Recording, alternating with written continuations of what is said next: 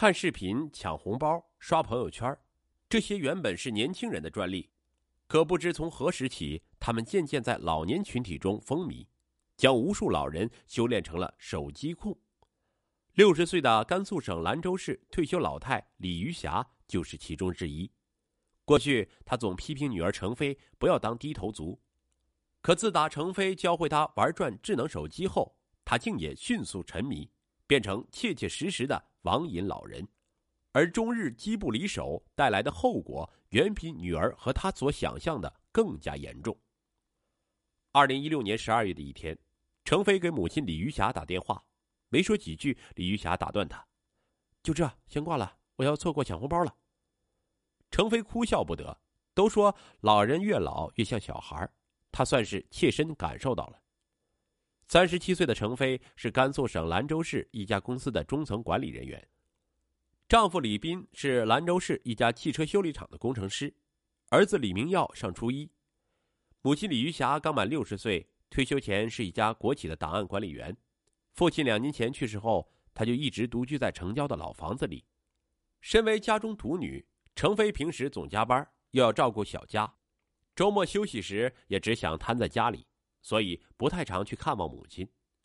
李玉霞性格内向，上班时就没啥兴趣爱好，退休后没什么交际，也很少出门。不知从何时起，程飞发现母亲越来越频繁的给自己打电话。程飞嫌他啰嗦，就给他买了部智能手机，想让他学会上网找乐子。李玉霞本就反感女儿是个低头族，嫌弃的拒绝了。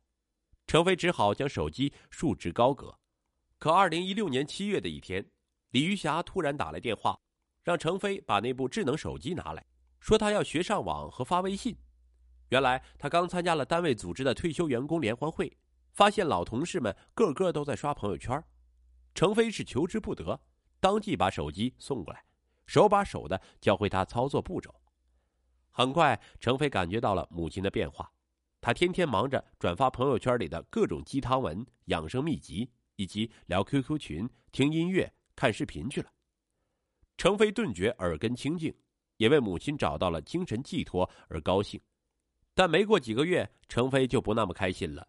他发现母亲渐渐矫枉过正的成了手机控。李玉霞的手机随时插着充电宝，经常半夜还在发朋友圈。有一天家里 WiFi 不好用，他非让程飞立即请假过来处理。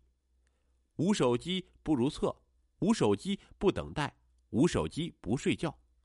后来李玉霞又迷上了抢红包，经常为了几分钱的红包就匆匆挂断他的电话。那段时间，李玉霞每天机不离手，废寝忘食，不是因为看小说烧干了锅，就是差点把手机掉进洗脚盆。程飞说过他几次，让他适可而止。李玉霞却说：“不是你让我玩手机的吗？你们没时间陪我，还不许手机陪我啊？”程飞是哑口无言。他决定多往母亲这儿跑跑，希望能帮母亲转移一下注意力。可常常是程飞坐在母亲身边。李玉霞也是自顾自的玩手机，说话也只是简单的回应一下。程飞不得不承认，母亲已经变得不爱跟他交流了。他越来越深刻的体会到那句网络流行语：“世界上最遥远的距离，莫过于我在你身边，你却在玩手机。”程飞跟同事朋友说起这事儿，没想到很多人不约而同的叹气，说他们家老人也是如此，天天恨不得陷到手机里去。家也不顾了，娃也带的没过去细心了，大家都没啥好办法。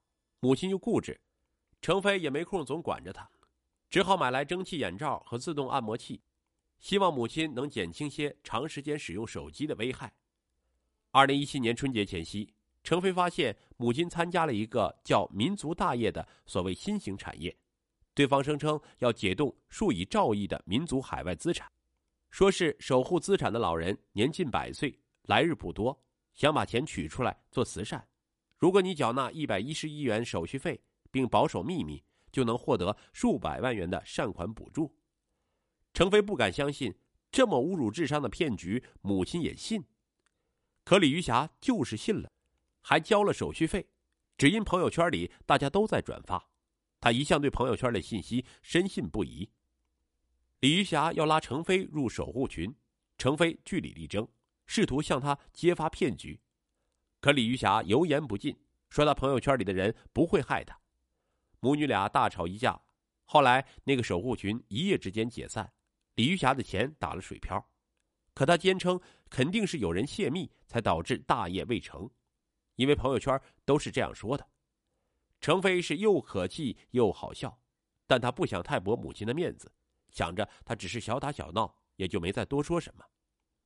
二零一七年三月的一天，正在上班的程飞接到了邻居电话：“程飞，你快来，你妈出事了。”据邻居描述，一小时前，李玉霞像着了魔似的在小区附近转悠。